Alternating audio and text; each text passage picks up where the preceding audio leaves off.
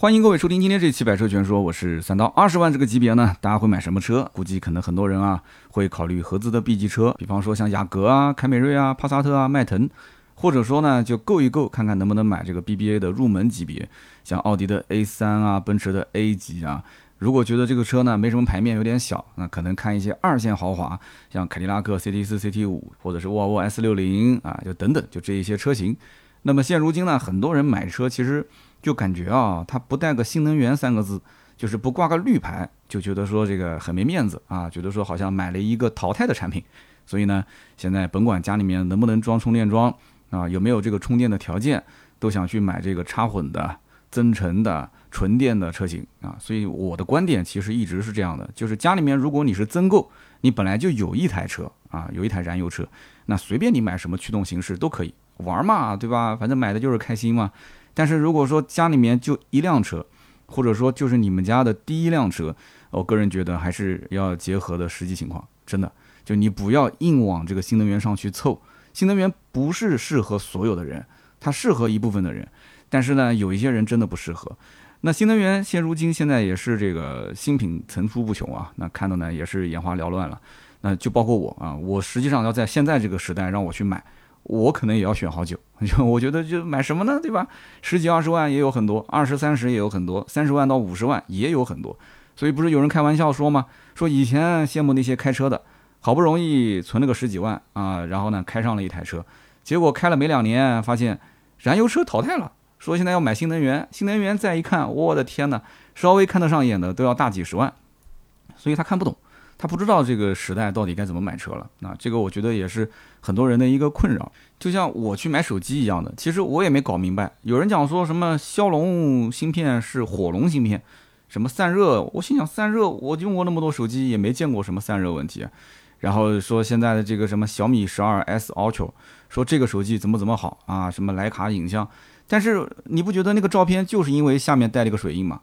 如果不带那个水印，我还特意让人家买了手机的人拍了几个照片给我看，看完之后我直接就不想买了，瞬间就没兴趣了啊！我觉得很一般，因为他首先拍照的这个水平就不怎么样，然后呢，我在网上又看了那么多吹他好的文章，对吧？看了很多视频，然后再对比他微信发我的照片，就是他用这个手机实拍的照片，我突然觉得我手里面的这个 P 三零又很香了，之前我都想扔了，那个手机我都已经放到购物车里面准备买了。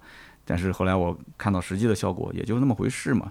所以这就一回事。我跟你说，买新能源车也是这样，太多的产品其实加了太多的滤镜，再加上本身汽车厂家也是愿意去投入成本啊，让这个 KOL 去宣传，让这个网红去宣传的。所以像这一类车呢，怎么讲呢？它真正的实力其实很多人并不一定能看得清，都是加了滤镜给你看的。所以今天我们就聊一聊前不久上的这个长安深蓝 SL 零三啊。反正我就先说结论，同样二十万上下的预算，至少现在这个阶段我不会买这个车。就是市面上有很多的这种插混，我们讲比亚迪肯定是绕不开的嘛。那么现在国内也出了很多的插混车型啊，这么多的插混，但凡是要我买，我是肯定买这种换代的车型，就是已经至少换过一次到两次代的车型。然后纯电的车型也是一样的，我肯定是买换代的产品，我不会首选这一款刚刚诞生的一个新产品。就算它有一定的性价比，看起来颜值、空间、配置也都 OK，但是我宁愿推迟我的购车计划。我很喜欢是吧？我很喜欢，但是我暂时不买。我本来可能今年年底买的，OK，我真的很喜欢。那我明年六月份之前，我看个一年时间，我让小白鼠先跑一跑，然后我再下手。我不可能贸然下手啊，这是我个人性格。当然了，大家。可能有的人比较冲动的是吧？就家里比较有钱的啊，刷个二十万，可能账上的这个零头的零头也不会动一下的，那这个就随意了，是吧？那我们接下来就展开聊聊这个车。其实呢，用一句话去总结深蓝 S L 零三，我个人觉得就是外形有些特别，但是没有突出特点。什么叫外形有些特别，没有突出特点呢？我相信大多数的人只要看过这个车，不管是实车也好啊，因为现在展厅都到车了啊，包括商场里面也都有。那么看了实车的或者看了视频、看了图片的，应该都知道，这个车整体的造型是有一点偏跨界，它不是像那个我们过两天会聊那个名爵的 MG7，它不像那种溜背造型，直接从 C 柱一下溜到底，它不是这样的，它还是溜下来之后还是有一个小的曲线啊，有点三厢车跟溜背车结合的这种样子，跨界造型，但是它是个掀背，哎，也很奇怪，当时我看到这个跨界造型，我以为它没有掀背尾门，它有，它不但有掀背尾门，它还是四个车门是无框玻璃，所以这个车就很奇怪。它造的这个样子呢，它不像是一个纯纯的轿跑的造型。你说要特斯拉的 Model 3，人家这车其实你不去拉它的车门，你感觉这个车是不是无框车门的这个车？就很多人反映就应该是吧，然后拉开一看，哦，果然是。但是这个车就是属于看起来它应该不是吧？哎，结果拉开，哦，它竟然是，它就这种感觉。我不知道大家有没有这样的一个共鸣啊？然后呢，这个车我再给它八个字评价，就是定价不高，噱头太少。那定价不高，当然对老百姓是有好处的，对吧？那消费者买个车子，当然希望越便宜越好。可是噱头太少，就会让很多人在下定决心买它之前就很难，就是下不了这个决心。它不像你看之前那个理想 L 九，很多人在骂，但是骂归骂，有些人就认定要买它，是不是？他就是认得什么？就车内那几块大屏、冰箱、大沙发，是吧？他就认定，所以它的定位确实定得很好。这个车子，你想，很多人说二十多万的这个价格，二十多万我买个纯电车，我还不去搞个什么六座、七座吗？还是老老实实的五个座位，还是老老实实的两块屏幕，十点二加十四点六英寸的两个屏幕。这个两个屏幕不算小，的确不算小，但是现如今啊，你想同行至少都给你配个三块屏，你副驾驶怎么着你也整一块屏啊，对不对？你不行，你贴个手机上去也行啊。是吧？你跟华为合作，放个华为手机在上面，最新款的 Mate 五零嘛。实在不行跟小米合作，对不对？直接把十二 S Ultra 就放在副驾驶的屏幕上不就行了嘛？所以说这不稀奇的，我觉得真的。然后呢，它这个中控屏啊，左右可以旋转十五度，这个角度主要也是为了照顾，比方说后排啊，或者是照顾主驾驶，或者是副驾驶，反正就是每个座位谁要看这个屏幕呢，稍微啊左右移一下，这个其实很实用的。但是放在市场上来讲，它也吸引不了多少人。为什么呢？因为很早就有可以转圈圈的中控屏了，我的那个车子威马就可以转圈圈啊，对不对？横过来，哎，就是十六比九的，哎，竖过来，竖过来是属于多少？是是是九比十六，是吧？就是横竖就两种方式。但是这个我觉得转圈圈这种中控屏真的是非常非常鸡肋。为什么这么讲？它虽然说横过来之后，比方说看爱奇艺，它就变成全屏了，但是你开车的过程中是不能看的。啊，有人讲开车过程中当然不能看视频了，这个是很危险的，是吧？那我就想问了，那开车过程中中控屏不能看，为什么副驾驶的屏幕能看呢？那有人讲说副驾驶屏幕是给副驾驶看的哦，那副驾驶屏幕给副驾驶看的，那中间这块屏我主驾驶不看行不行？中间这块屏你可以说一半是给主驾驶，一半是给副驾驶，是不是？哦，那为什么挂 D 档之后中间这块屏不能看，而副驾驶的屏能看呢？哎，我就奇了怪了。那你要这么讲的话，听音乐也不能听啊，也分心啊。那车里面应该安安静静啊。那把这个喇叭都去掉多好啊。所以本田是最专注驾驶的车，对不对？你看飞度，喇叭都不给你，多安全，是吧？所以这就是我觉得挺奇怪的一个逻辑啊，真的是。我们家孩子在后排哇哇直叫啊，因为他看不见嘛，所以他总是不想系安全带，想往前凑。这怎么办呢？你还不如直接给他横过来了。哎，所以这个我怎么讲呢？中控屏这一块儿，我觉得也不是它的亮点。那么有什么亮点呢？十四个扬声器的索尼音响，哎，这个还行，这个可能是还是能吸引一部分的人啊。一听说哇，十四个扬声器，嗯，索尼。其实我不玩什么 HiFi 啊，因为我只去听蓝牙音箱啊。其实，在蓝牙音箱里面，我第一反应肯定是不会考虑买索尼音响的。我不管是买这个 BNO 也好，还是买这个 JBL 也好啊，或者是其他的品牌，我看过索尼那个小音响，那个当然不是很贵的那种啊，几百块钱的。我当时觉得做工也很拉胯，全塑料的，音质也很拉胯，所以完全没有考虑。所以我不知道这个扬声器这个音响品牌索尼的到底怎么样。之前福特上面用的不是索尼的那个，对吧？品牌都标都贴在上面的嘛。其实我觉得也一般般啊。反正这个可能是吸引一部分人的地方。那么增程的这个版本呢是没有十四个扬声器的索尼音响的，哎，他还把它给剪掉了。增程版本等会儿我们再说啊。有些人也比较感兴趣，因为它毕竟增程版是最便宜的一个版本。那么这个车呢上市的时候双电机的版本没上，哎，这个也让我匪夷所思。对吧？五百多公里续航的这个算是一个标续，那么七百零五公里的这应该算是长续航。哎，它为什么不上个双电机版本呢？那不上双电机有个最大的问题点就是它不能把它的加速拿出来做宣传，对不对？现在你想新能源车、电动车，只要一上来，动不动三秒几啊，三秒九、三秒七，就这个宣传力度还是相当可以的。虽然有很多人就他不太认电动车的性能，但是。你真的有个三秒几，他会心里面觉得说，嚯，我花个三十万上下，对吧？二十多万，我买了一个加速三秒多的，就可以跟那种小钢炮相媲美的这么一个性能版的车型，他心里面有这种暗示。但是我不知道为什么他就没上双电机的版本。长续航七百零五公里呢，的确还行啊。看这个数据的话，挽回了一些颜面。虽然说这个 CRTC 的这个续航标准就像是吸了水的海绵啊，我已经说过很多次了啊，就它实际能跑个六百朝上一点点，我觉得就是谢天谢地了。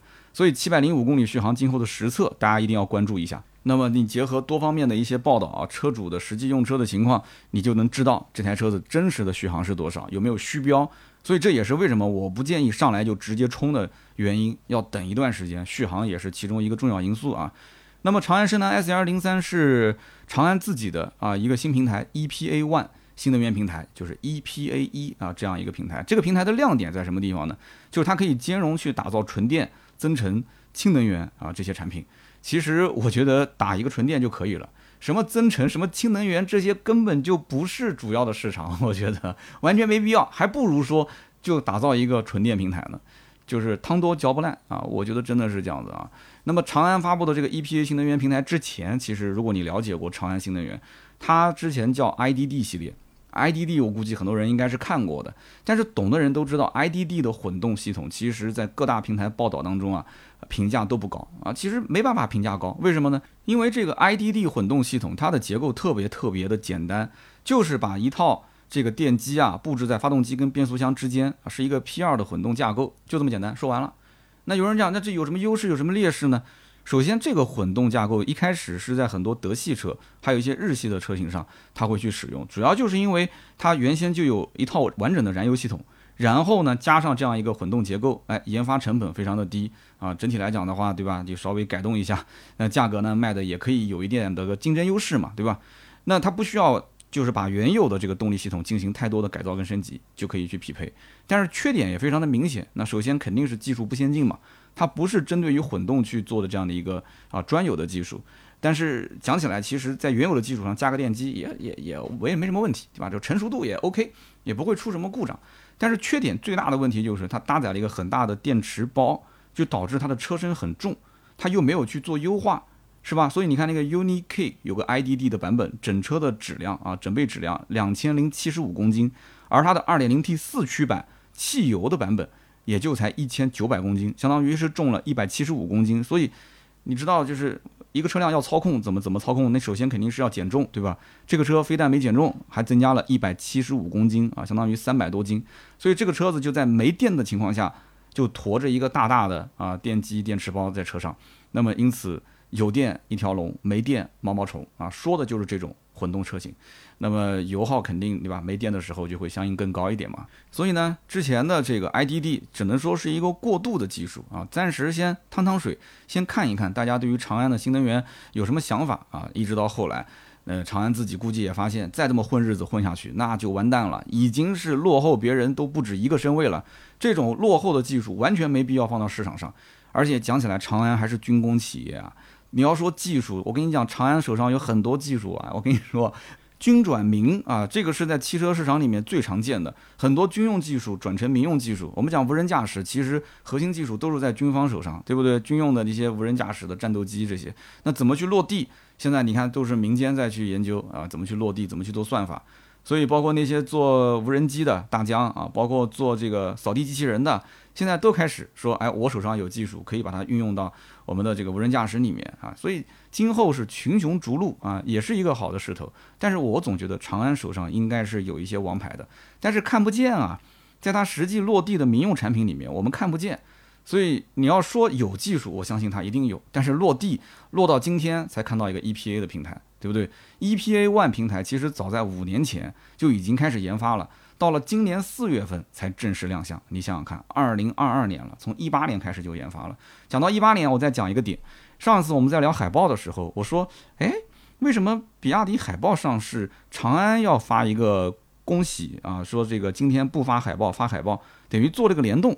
那这两家企业之间肯定是有合作的。后来上网一查，发现也就是在二零一八年，长安汽车跟这个比亚迪两家做。战略合作，而且从相关的报道来看的话，这个合作还是比较深入的。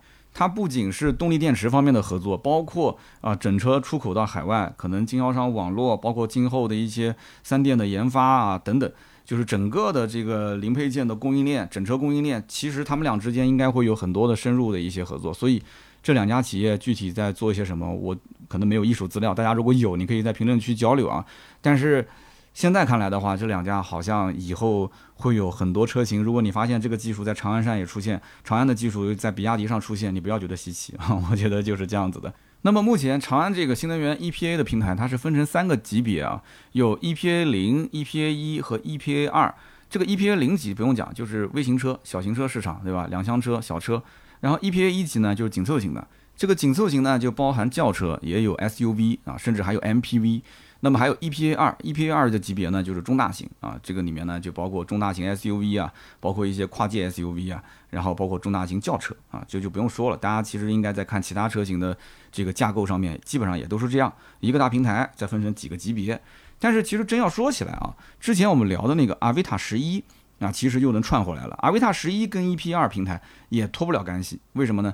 因为在阿维塔这个项目谈判的时候，长安这边的代表其实当时拿的这个平台架构就是 EP 二平台，所以你再仔细想一想，EPA one 这个平台当时从一八年到二零二二年，你想都四年五年的时间啊，他研究到现在。阿维塔十一的 CHN 的平台说只用了两年，我觉得这是不可能的事情啊！为什么呢？因为华为跟宁德时代它是帮不了它做底盘这一块的一些设计的，所以我觉得大概率这个所谓阿维塔十一的 CHN 平台就是在 EPA 二的基础上升级而来。啊，人家画了三年图纸，然后拿过来，反正也是自家的，对吧？无非是跟华为、跟宁德时代一起合作的公司嘛。拿过来之后再稍微改一改，哎，就说这是我的 CHN 平台，应该是血脉相承兄弟车型。所以你再拿深蓝 SL 零三的价格去看一看阿维塔十一的价格，两个都是同平台啊，我可以讲应该百分之九十九是同平台的。我们要是有一些内部的这个厂方的同学，可以留个言来证实一下啊。两台车差多少钱？差了真的十来万啊，将近要如果按照十几万的起售的话，差了将近二十万，我的天！那么长安深蓝 S R 零三对于长安自家来说就是一个很重要的车。那为什么这么讲呢？因为对于长安来讲的话，进入高端市场真的太难了。他们之前也试过，比方说十多年前，长安发了一个锐骋系列啊，我之前也拍过视频，长安锐骋 C C 是吧？那么锐骋系列应该算是长安第一次想冲高端市场。但是很可惜啊，冲失败了。这个车子其实当时我看，我觉得挺好的，配置也够高，然后这个空间也够大，动力也不差，而且这个价格虽然冲高端啊，它可能也想定个稍微高点价格，但是它也会去权衡啊，跟合资同级比，跟国产同级比，对吧？那最后比下来之后，它价格其实也合适，那终端还有优惠呢，对吧？但是品牌是不是高端？品牌是什么档次？这是谁来定啊？这是老百姓来定的，这不是说你说高端就高端啊，对吧？消费者说，哎，我心目中它是个高端品牌、豪华品牌，它就是豪华品牌。它哪怕就是减配减得一塌糊涂，铝换钢也好，对吧？或者说什么高德地图让你按年付费也好，哎，这就是高定版，对不对？高端定制版，它就是这么回事儿。呃，心里面你要给它有这个定位，但是长安这个标这么一挂，冲高端，然后你说你叫锐骋系列，你高端，你哪里高端？对吧？所以大家就不消费嘛，销量很差，那么最终以失败而告终。但是过了几年呢，吉利、长城，哎，他们相继又做了一些说这个高端品牌，但他没说是高端，就你知道他是这么个意思。你比方说，吉利做了一个领克，是吧？长城做了一个魏，当时也是风生水起的。魏刚开始 VV 七卖的特别好，领克就不用说了，到今天一直都还可以的。那么长安就坐不住了嘛？长安就在想说，哎，我当年的瑞骋，我哪里做错了？我不比他们差呀？怎么我先来的反而没摘到桃子啊？怎么后面来的人一个混的比一个好？所以二零一八年的时候，哎，长安又想跟蔚来一起合作。意思呢，就是说我们俩一起搞，对吧？毕竟长安在西部这个市场还是相当给力的嘛。那么未来呢，当时李斌还当了一段时间这个 CEO 啊，结果也没下文了，一台车也没造出来，合作了一个寂寞，对吧？开个发布会就了了这个事情。那么虽然说长安还做过 UNI 系列，但是 UNI 系列其实从长安自己内部来讲的话，定位也不算是高端，因为你知道 UNI 系列也有很便宜的车子，然后贵的也有，对吧？那你说 UNI T、UNI K 整体的市场反馈。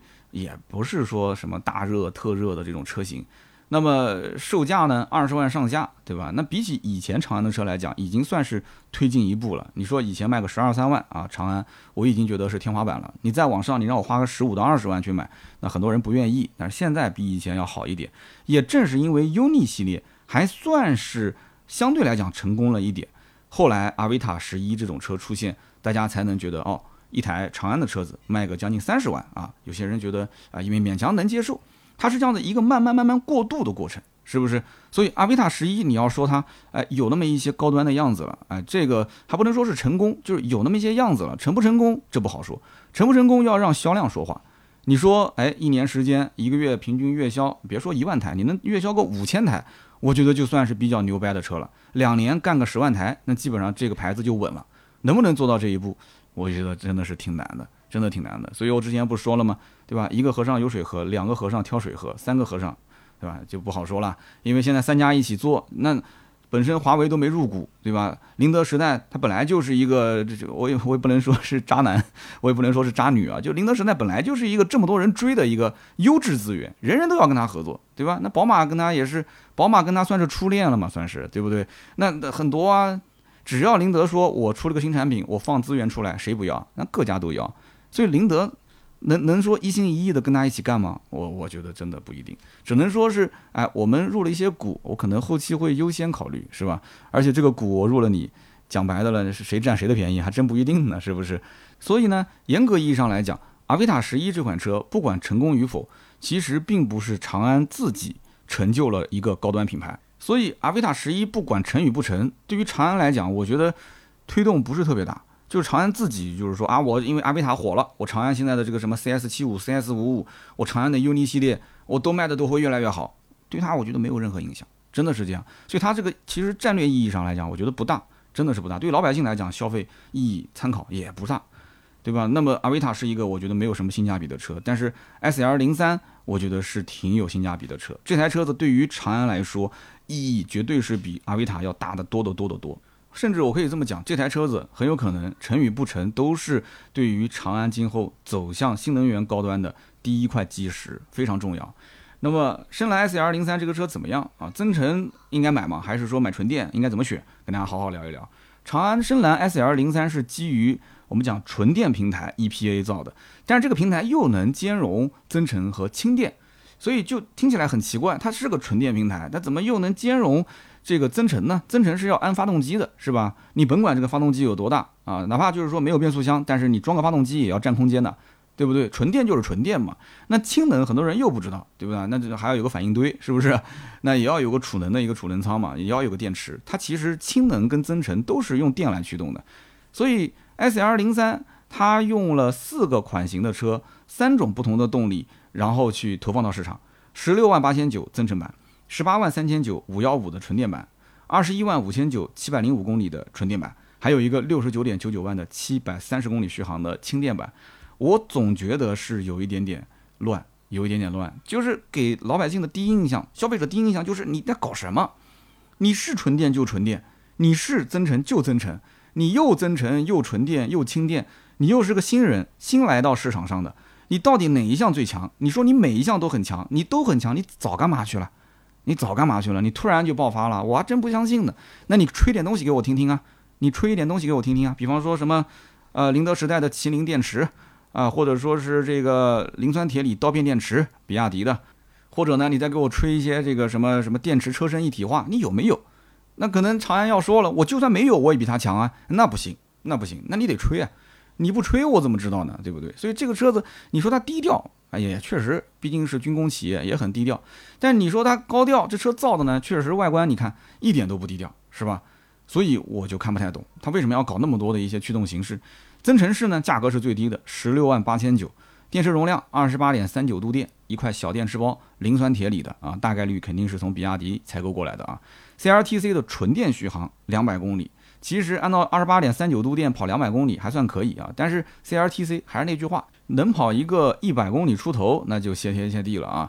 那么它的驱动形式呢是后置后驱啊，一定要记得是后置后驱。但是呢比较遗憾啊，它不像海豹那样是一个双叉臂的前悬。我们知道双叉臂对于操控来讲是有很大的帮助的，它呢是麦弗逊的前悬挂，那相当于就是走舒适路线。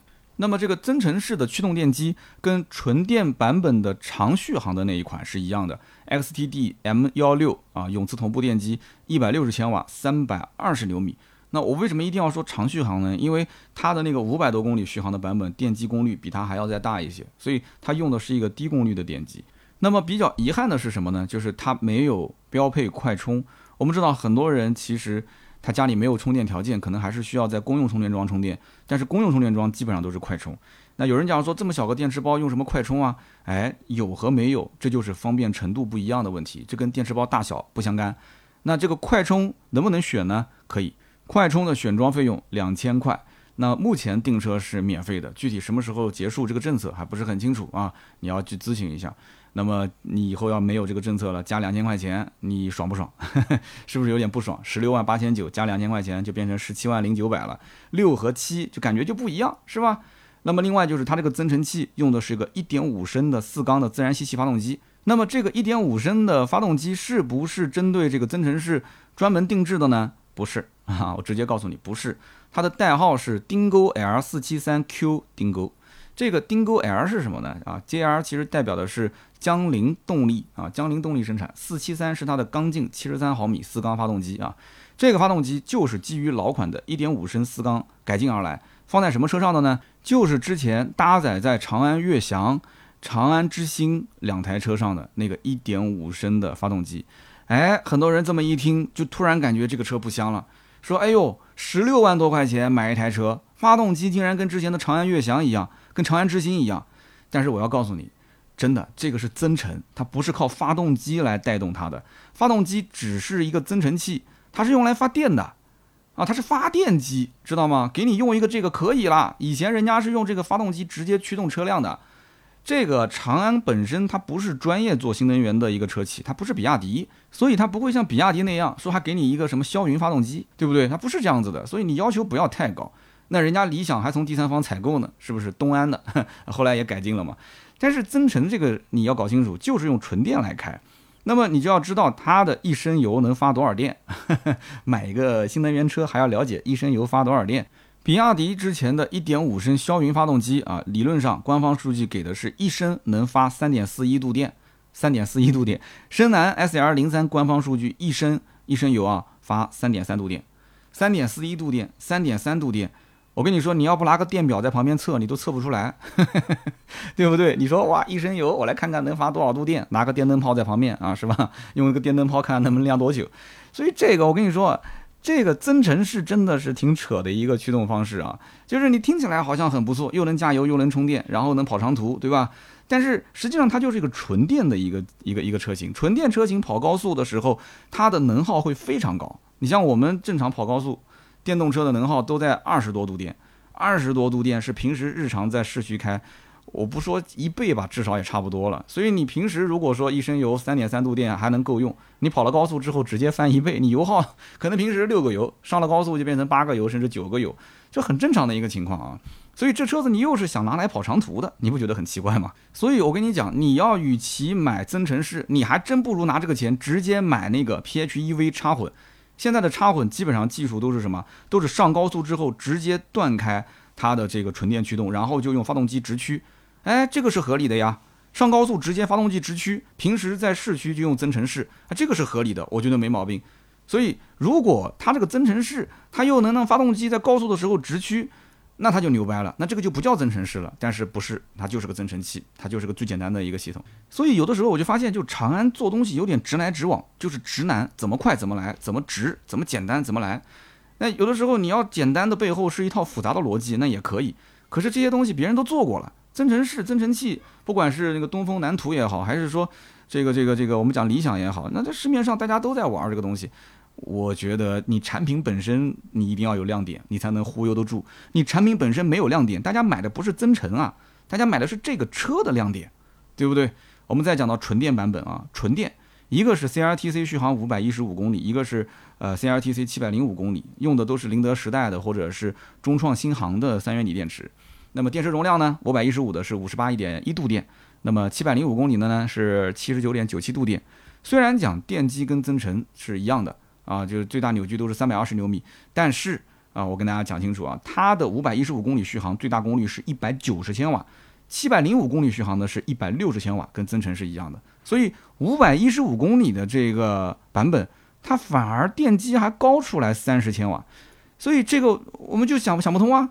对吧？便宜的反而电机更大，那加速更快。但是有的时候你反过来想，会不会有可能，它把长续航的版本电机给降了，就是为了让它的续航能力提升一些，就是单纯的去限制了电机的最大功率。其实电机是一样的，有没有这种可能性？所以说，如果你要是一个很强的这个这个工程师的话，你说有没有可能哎通过软件解码，把这个一百六十千瓦的电机直接给它解成了一百九十千瓦？我在想有没有这种可能性，实际上是一样的。所以因此呢，五百一十五公里续航的动力更强，对吧？百公里加速五点九秒，那么续航就短了一些。七百零五公里续航的呢，哎，动力稍微弱一些，百公里加速呢六点九秒，但是呢，这个它的续航里程七百零五，电池包也是多了二十多度电，是不是？只能讲还行啊。但是我猜测后期深蓝肯定要出一个双电机的版本啊，你肯定要出啊，别人都有，你不能没有啊。三点几秒的百公里加速双电机是吧？那么至于这个轻电版呢，我们可以理解为它就是秀肌肉的。不会真的有人买吧？我相信大多数人都不知道自己所在的这个城市有几个加氢站，我就不知道。我们南京有几个加氢站，氢气多少钱啊？哎，我就问你一个问题：氢气按什么来算啊？你可以在评论区告诉我，就你加氢，氢气是按什么来算？对吧？你加油是按几升几升的油，氢气怎么算？啊？然后多少钱啊？用车成本是多少呀？你更不要提今后的二手车的保值率了。你到二手车市场跟老板卖车，老板说：嚯，这车长得挺漂亮的啊。我说那就卖给你啊，他说这个什么版本的啊？我说这是氢能源，嚯，氢能源，再见，我不懂氢能源，氢能源用氢气开啊啊！老板以为是氢气球呢啊，氢气开啊，氢气是什么呀？二手车老板可能都不知道氢气是用电来开的，我跟你说。那么还要提醒大家一点，就是氢能源也好，包括增程也好，包括纯电也好，它出了这么多个版本，它生产的过来吗？啊，它能生产得过来吗？我跟你讲，如果这三个版本，如果我要是大领导，让我保，你说保哪个车主先提车，我肯定是保纯电先提嘛，这是毫无疑问的，对不对？纯电版本是这台车的一个主销版，是主推版。那我要是保纯电版本，你后面增程版什么时候能生产出来？你还买个轻电版，你轻电版你更是排在后面遥遥无期了。你看这两天成都、重庆持续高温天气，停电限电，是不是上热搜了？那么长安是哪里的企业啊？哎，不就是本土企业吗？主动让电于民，发了一个公告，很多人看到了是吧？哎，这个做法呢，我觉得还是值得点赞的。那么他这一次是为了什么？保障民生用电，所以工业用电暂时要停一段时间，从八月十五号开始，一直啊暂停 S L 零三的整车和零部件的生产，持续到八月二十四号，就将近十天的时间。那我之前在网上看他官方公布 S L 零三上市十八天订单破了三万，可以说这个成绩还是不错的啊。那么官方讲说。预计八月到九月，那么交付目标是一点七七万辆。那么现在八月已经快到底了，对吧？我不知道有没有人提到这个车了。那么九月还剩一个月，再加现在还剩十天，四十天时间，它能交到一点七七万辆吗？所以这样看来的话，我觉得前期下单的客户恐怕提车时间肯定要延期啊。所以说，深蓝 S L 零三真正能买的啊，其实理论上讲就是一个增程，一个纯电，一共是三个配置。那么日常代步呢？理论上讲肯定是纯电为主啊，你要是跑长途多一点，那你就是买这个增程式，没有里程的焦虑。但是还是那句话，我要提个醒，增程式是纯电驱动，跑高速的能耗肯定是比市区中低速要高得多，所以这是个悖论，就意味着你越跑高速它越费油。所以 S L 零三的增程或者说市面上所有的增程都是适合于在市区开，可是你要长期又在市区开，那你还不如买个纯电。所以你看这个绕来绕去是吧？所以增程其实有没有存在的意义呢？就是增程这个产品本身如果有特点啊，比方说啊是冰箱啊、电视啊、大沙发啊，啊那你是肯定喜欢，我拉也拉不回来，你想买对吧？但是如果说这个产品本身没有特点，那我觉得真的就不是绿牌刚需的用户，你何苦去去蹭这个增程的热点呢？你说是不是？就像我们南京的这个奶茶一样的，对不对？你本来就不是个爱喝奶茶的人，你干嘛去排个几个小时的队去蹭这个热点呢？你想，同样十六万八千九。十六万八千九这个价格，其实你买个合资的 B 级车都可以买到了。你看迈锐宝啊，迈锐宝闭着眼睛买啊。你甚至于十七万左右落地，迈锐宝 x 二二点零 T，你想二点零 T，前两天上的那个名爵的 MG 七，对吧？很多人说哇好漂亮，这台车多少钱没公布？那我告诉你，二点零 T 的版本预计售价十六万上下，对吧？四门也是无框玻璃，大溜背造型啊，该有的都有了，又是二点零 T，那你想这个价格，你是买它？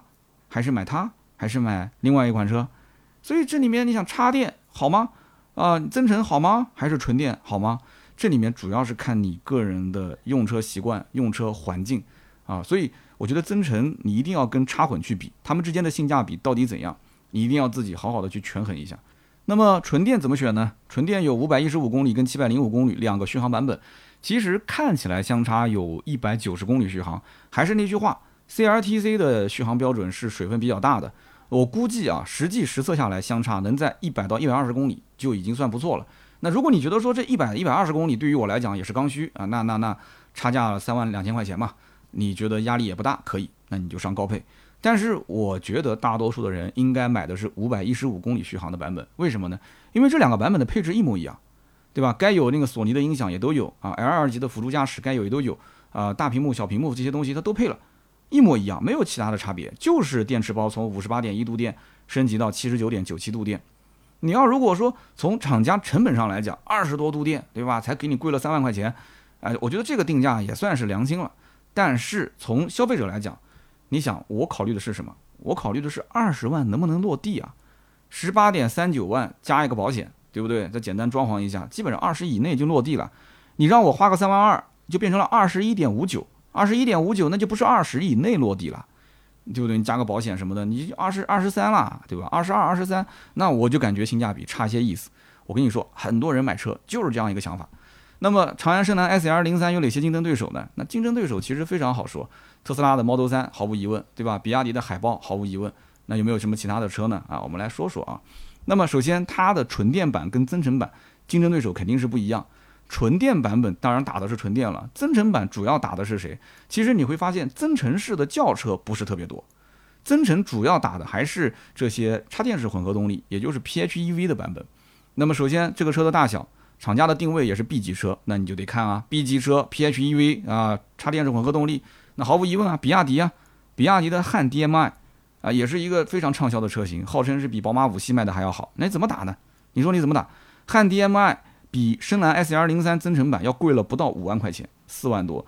但是呢，汉的尺寸更大，牌子更小，而且毕竟也是更新换代这么久，大家还是认的，对不对？新能源领领域，你只要说插混、用电、用油的，大家基本上都认比亚迪。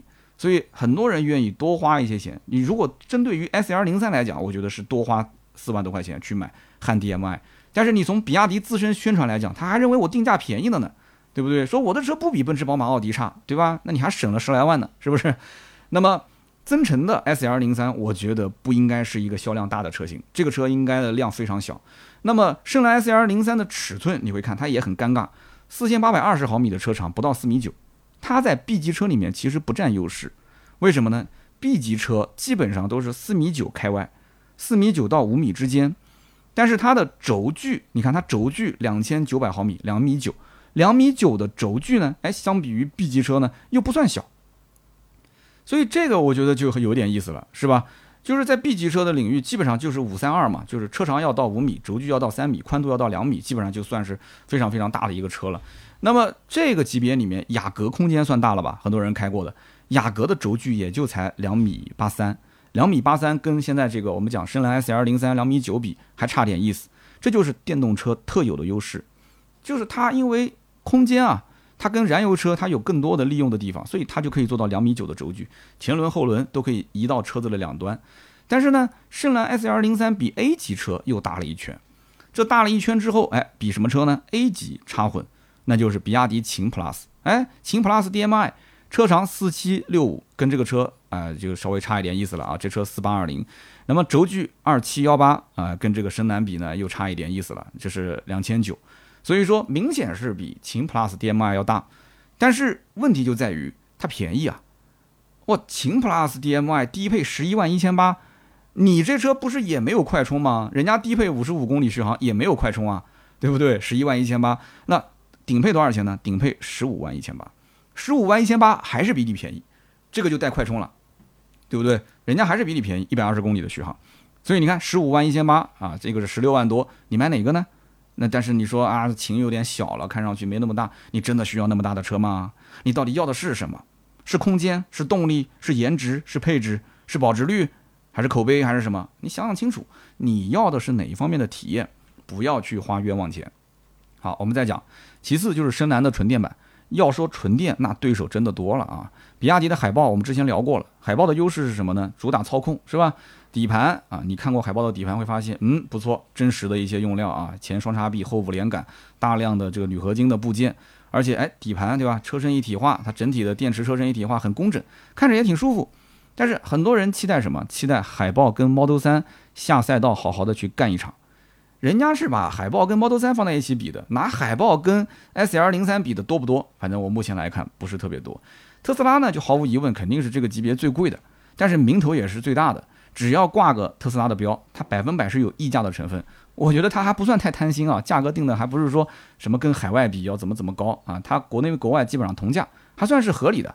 如果你觉得特斯拉还有溢价啊，海豹呢？形象、颜值各方面你还是不喜欢这台车子呢？大小合适，这车子肯定是比 Model 3要大的，对吧？而且又是无框车门，因为海豹不是无框车门嘛。这个呢，S L03 还是个掀背尾门，你觉得这个各方面你都 OK，都能接受。而且呢，最关键就是兜里的银子能买得起，你又信任长安啊。巧的是，你们家如果又是长安老车主，那么这一部分看重性价比的人呢，我觉得。啊，他应该可能会考虑买这个车，所以这个人有多少，我不是很清楚啊。官方虽然说这个订单三万，实际交付是多少，我只看交付量。所以这么来看的话，你看深蓝 S L 零三纯电版还有什么是对手呢？小鹏 P 七，那毫无疑问嘛。这两年其实小鹏 P 七也没有以前的声量那么大了，是吧？但是这两台车子你会发现，哎，很像，真的，你仔细看两台车都有点像，我都怀疑是设计师跳槽过来的，而且都是主推后驱长续航版，就命名都有点像。只不过 P7 的这个后驱长续航的动力，它要稍稍比深蓝 S L 零三长续航版要稍微高一点啊，百公里加速能够做到六点七秒啊，也就那么回事吧，对吧？不过呢，小鹏的这个名声啊，其实，呃，我不是说好与不好啊，有人喜欢，有人不喜欢，我只能说名气、名声在新能源、在纯电领域。确实也立住了啊，是不是？大家都知道，你甭管喜不喜欢，提到小鹏都知道。而且智能驾驶，对吧？它的不管是城市的智能驾驶、高速的智能驾驶，人家这一块宣传的力度也大，投入的力度也不小，是不是？前期的铁粉叫什么朋友会啊，这个粉丝群啊，积累的也比较早。所以深蓝 S L 零三对比小鹏 P 七，我觉得除了价格上有优势之外，它今后想要去抢啊这个小鹏的客户，可能还要把口碑。还要把它的服务各方面要做起来，因为我知道长安在全国差不多应该有六七百家经销商。我们讲就传统的长安经销商啊，以前它的长安新能源的展厅是跟传统经销商割裂开的。我为什么知道这个？我有个朋友当年就是代理这个长安新能源的，当时展厅没有弄好的时候，让长安的经销商去帮他放下车，还有点不情愿呢，对不对？因为你求人帮忙嘛，所以它不是说是在一起的这种场地里面。但是现在我看深蓝的这个展厅啊，就是叫什么深蓝体验店啊，深蓝空间，好像用的就是原来长安的经销商，都是在原有的地盘上去辟出来，然后去做展厅，或者是在商场里面。所以我不清楚啊，就是今后长安深蓝独立出来这个品牌，对不对？它能不能把服务做到位？能不能给人感觉啊，这是一个高端品牌，确实服务很好。所以这都是未知数，那么因此都是未知数。像我这种金牛刀的性格，我去买车，我怎么可能为我的担心、为我的担忧去买单呢？所以这就回到我开头说的，这个车哪怕你真的喜欢，至少等半年，等它的交付量达到个三五万台。然后这一批车主反馈出信息，你通过这些社交媒体看到了，你确定没什么毛病，你再下手，好不好？好的，那么以上呢就是本期节目所有的内容，感谢大家的收听和陪伴啊。那么关于长安深蓝 S L 零三这款车，大家有什么想说的呢？欢迎在我们评论区交流，我们也会在评论区抽取三位赠送价值一百六十八元的芥末绿燃油添加剂一瓶。那么也大家中奖的不要忘了啊，尽快联系我们盾牌啊！之前我联系一个老听友说，我五月份中的奖我还没领呢，要尽快领，一定要尽快领啊，过期不候啊！这个呢，还有人问说这个芥末绿是个什么东西啊？可能我语速太快了，燃油添加剂就是你加油的时候加一瓶进去啊，对你这个车子呢只有好处没有坏处，好吧？好，我们接下来聊一聊身边事环节。今天呢这个身边事环节，我们聊一个话题叫做抱怨。这个抱怨呢，每个人都有，对吧？这个人都是吃五谷杂粮的，谁能没有情绪呢？对不对？那么前两天南京那个什么排队买奶茶，是吧？那我相信可能很多人排那么久的队，应该也抱怨，是吧？那他们抱怨的不是买不到奶茶，是抱怨那么热的天才给那么一两百块钱，你懂的，你都懂的是吧？所以说这个呢，新闻我觉得要么排队的是傻子，要不就是相信这些新闻的人是傻子，好吧？这就是个噱头，人家就是为了赚加盟商的钱啊。那么前两天还看了一条新闻，什么呢？说这个坐高铁啊，然后呢遇到的带孩子的啊，孩子呢就小孩子就是吵嘛，你管不住嘛，对吧？然后呢，视频里面一个大姐她就说说孩子才三岁啊，才四岁，说这个讨人嫌的时候，对吧？说一些道理他听不懂，所以没办法，我都捂着他嘴了，他吵那怎么办呢？然后那个不知道男的是他什么人，一个男的就出来说：“你是第一次坐高铁吧？”他说：“你要是第一次坐高铁嘛，我就原谅你了啊！”就这一句话，一下子把网友的情绪就点燃了，说：“哟，管你这你们家孩子吵闹，你还说原谅我了？你这什么态度啊？”所以啊，这个我是经常出差的，经常坐高铁。坐高铁我也很怕，我每次上车之后啊，就跟开彩票一样的，我也在猜旁边坐的是什么样的人，是吧？那当然了，你最希望的和最不希望的，我相信我们想的是一样的啊。那你旁边如果坐的是一个妈妈带着孩子，对不对？那这个如果还是个小孩子，那孩子他本身是免票的，他没有座位，他没有座位，两个人挨着你，妈妈有的时候给孩子坐，对吧？妈妈站着，那么站在你旁边，你肯定也难受啊。那他如果是坐着呢？那坐着带个孩子坐着，那多少可能也会啊挤占一下你的空间。那你说这个就忍了吧？那如果说这个孩子还要看手机看 pad，小孩子你又不能给他戴耳机，你只能外放，那这怎么办呢？对不对？你就放一个喜羊羊灰太狼，你就跟着一起看呗。怎么？你只能跟他一起看啊，对吧？那如果说两家一起出行的话，哎，两个孩子，两个孩子在一起，那讲话对吧？打闹，连。车厢里的乘务员他都不管，你能管吗？你能说话吗？对不对？你肯定不说话，大多数人都是忍着的，对不对？人家毕竟有孩子嘛，难免的。但是我告诉你，很多单身的青年啊，他真的不能理解。你像我们有孩子的，我还多少稍微能理解一些。这种问题啊，基本就无解。我还把这视频给我媳妇儿看的，我说你你怎么看？她说这怎么看？无解，没办法。我把这个视频当时转微博的时候，我们有一个听友是这么说的，他说我就是因为孩子小，然后我也管不了，上了高铁肯定吵，那怎么办？我买一台车，我不管去哪，我自驾，我宁愿成本高一点，我自驾，我不打扰别人，我给你点赞。我当时就说了，我说我手动为你点赞，这个东西没有办法，你法律都管不了它，这东西只能是通过这个公德心来调节啊。公德心来讲的话，其实孩子他有天性，确实也没办法，这就是教养的问题。你你从小就得教他，呃，在公共场合不要大声说话，不要来回走动，这这个东西没有办法。你如果你之前没管好，你现在在高铁上这一个短暂的空间里、短暂的时间里，你想让他能够突然之间变成一个老老实实的孩子，这不可能的事情。所以上高铁之前，父母一定是知道这孩子是管不了的，但是没办法，对不对？你不坐高铁能怎样呢？所以这个是无解的。哎，然后我看到有一个网友提了一个建议，啊，特别有意思。网友说，那能不能就专门有那么一节车厢，对吧？就让那些带孩子的家长。坐在那一节车厢里面，有时候我在想，有我就在想，这孩子的票没买，对吧？我带不带孩子，你只有在我。就是进闸机的那一刹那，你才能知道。你总不能说进闸机之后啊，带孩子的走这个门啊，不带孩子走那个门，然后还有一个这个流动小红旗，哎，然后工作人员举着个举着个旗子说，来带孩子的跟我走啊啊，我们带你们去到一号车厢啊，一号车厢一般都头等舱啊，我带你们去十七号车厢啊，哒哒哒哒哒走过去了，走过去之后啊，那一个车厢里面就跟幼儿园一样的啊，然后父母带着孩子坐在车厢里面。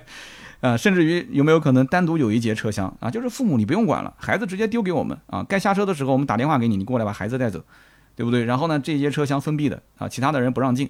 然后就在这里面，孩子们看看电影啊，对不对？看看电视啊，看看动画片，那挺好的嘛。就集体看《喜羊羊灰太狼》是吧？啊，那不过也不行，不同年龄层看的不一样。你像我家孩子十多岁了，他肯定是不看《喜羊羊灰太狼》了嘛，他要看那个吃鸡啊，他要看打游戏讲解，那就一人配块屏，一人配个耳机是吧？那就安静了。那真能一人配个耳机，一人配个屏的话，那也不要单独一个车厢了，对不对？你就直接在那个车厢上的头枕上面给他配个屏幕不就行了嘛？是不是？所以说啊，这个我觉得无解，所以不要抱怨，没办法，因为抱怨这个事情呢，你只能让自己更难受。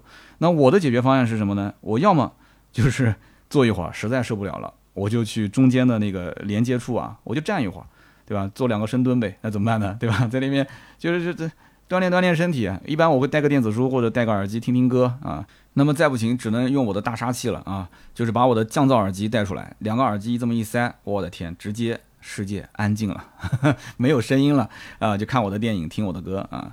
你想要说在这个环境里看书，我是看不进去的啊！你要能看得进去，那我佩服你，那你真的是读书随处净土啊！闭门即是深山，我搞不定啊！我是搞不定的。所以这个呢，就是讲了一下高铁啊，我见到过一些情况抱怨。那么前两天我们成都的、重庆的人民也开始抱怨了，是吧？啊，四川那边都是抱怨，为什么呢？路上的路灯开一半停一半，电梯呢开一个停一个，对吧？讲到电梯这一块，前两天我也看到一个抱怨的，说我们南京很多地铁啊，说这个直升电梯啊，就直上直下的电梯啊，往往只有两头有，中间没有。然后还有包括说我们这个南京的地铁只有向上的，没有向下的啊，这个我确实遇到过。但是我想说的不是全部啊，因为我们家门口的地铁就是有向上也有向下的。但是确实，你如果只有一项的这个地铁，只能是向上不能向下，你看有一些这个推行李的，对吧？这确实很难受。然后还有一些是像比方说这个妈妈推着这个儿童车带孩子的，如果是一个人出门的话。手里面抱着孩子，左边要想拎着车，确实也很困难。但是呢，这个没办法，对吧？因为我们知道四川包括重庆，它是为了限电。那么有当地人就抱怨了，说这个三峡就在边上，怎么四川跟重庆还缺电呢？是啊，银行就在我家边上，那我们家怎么还缺钱呢？你说是不是？很多电力工程其实是国家投资的这种发电站啊，西电、东送建之前就签好了协议，要划多少出去，对吧？那重庆呢，六成都是靠这个火力发电。长期是平煤少水无油，所以四川呢才是靠水力发电的啊。它发多少呢？具体还要看降雨量，而且三分之一甚至更多的电是往外送的啊。所以今年很多城市都是持续高温，我们南京其实也是一样啊。你看我的视频，每一次那个百车全说的视频，别人研究车，我研究你，那不都是满头大汗啊，对吧？那没办法，四十多度的天气，你不拍能怎样？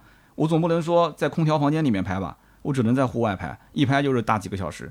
那这几个小时拍完之后，我跟两个摄影师，那就直接就晒成人干了。十几瓶矿泉水啊，前一天晚上都是冻成冰块，然后放到那边化，一会儿就化了了。那怎么办呢？我不可能抱怨啊，对不对？虽然说很热，虽然说很辛苦，但是一年到头三百六十五天，总有那么几天，其实熬一熬就过去了。正好今天录节目的时候，南京这边开始下雨了啊，这两天也是橙色警报，挺好的。对不对？只要我的车不被淹，我觉得这就是个好消息，是不是？那么空调开的少了，自然用电问题不就解决了吗？所以说抱怨你会发现，有的时候就是什么蛋糕太小了，问题呢摆在台面上你解决不了，所以大家都会抱怨。你还不如等一等，等一等，等这个蛋糕做大了，它你看眼瞅着会越来越大的，蛋糕大了，各方的利益都能让出来一些，这个问题自然就解决了。好的，我们今天就简单聊一聊抱怨这个话题，好吧？大家也可以在评论区简单的交流交流。那么接下来呢，我们就说一说上期节目的留言互动。上期节目呢，我们聊的是哈佛的酷狗。那有人说三刀在节目里面这个经常说错啊，什么酷狗、大狗，甚至还说成了搜狗。搜狗，我几分几秒说成搜狗的，这也太夸张了吧？然后我看到有一条留言啊，这哥们儿有意思，他叫 E Q V O T N S，他说如果是按照这种命名的方法的话，按照这个哈弗 H 六延伸出这么多车型来讲的话，哈弗 H 六它不应该叫 H 六啊。它应该改名字叫做哈佛种狗。我当时看到这条留言，我真的我不知道该说什么好了。这真的是人才啊，人才值得获得一瓶芥末绿啊。那么接下来这一位叫做打工人八四零四，哎，我们俩应该是同年的。他说，哎，刀哥啊，你说 H 六是延伸很多车型出来，然后我查了一下你讲的这些延伸车型啊，说七月份的销量排行榜，H 六卖了两万四千三百七十四，大狗卖了一万零七十二，M 六卖了六千零八十八。M 六是 H 六的老一代车型啊，然后神兽卖了四千七百三十二，初恋卖了四千五百五十四，赤兔卖了两千零八十四，一共卖了五万一千九百零二台，我的个天哪，五万多台啊！搞了半天 H 六还是神车啊！我一直以为这个车子凉了，说其他厂家一定要跟长城好好学一学，的确是这样子的，这个就是刺激消费嘛，对不对？这不就是这个开这个美颜，开这个滤镜，然后就变成了不同的车了嘛，对吧？化于无形，就跟我讲，我以前在做销售的时候，我签订单，我一个星期就把一个月的任务完成了，那我不能甩着个膀子，天天在外面去接客户，然后继续超额完成，对吧？人家就是百分之百的任务完成不了，我超百分之二百、百分之三百，你这不打人脸吗？对不对？所以只能是怎么办呢？订单签好了，丢给张三，丢给李四，丢给王二麻子。反正你最终发提成的时候，你不要忘了我就行了，是不是？你只能是这么操作嘛？那你想，哈佛这么多年都是排第一，该让一让了嘛，对不对？他其实还是第一，就是让了一下而已。那么我们接着看第三条啊，叫我爱小依依。他说：“刀哥，我是制动工程师，我来说一下，就是紧急情况下拉电子手刹会有什么样的效果。”他说：“长按 EPB 开关，或者是长按 P 档。”他说特斯拉上面这个 P 档就是长按三秒以上会激活 ESP 的 CDP 紧急制动辅助功能。那么这个时候 ESP 会对四个车轮啊，记住了是四个车轮施加制动力。那么制动强度可以达到大概六左右，就是六米每秒方。他说地面的附着系数低的话，还会触发 ABS 这个功能，ABS 就是帮你去防抱死啊。那么车速降为零之后，EPB 接管车辆夹紧后轮。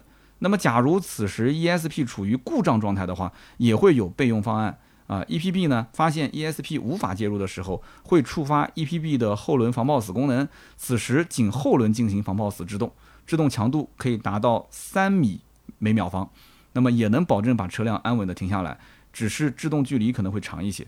这都是救命的技巧，大家希望能够看到。我当时把这一条留言直接给置顶了啊！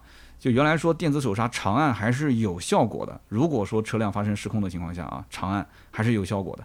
所以说这个把电子手刹整合到车机系统里面，不留电子按键的实体按键的这些厂家，是不是应该反思一波了啊？好的，那么以上就是本期节目所有的内容，感谢大家的收听和陪伴啊。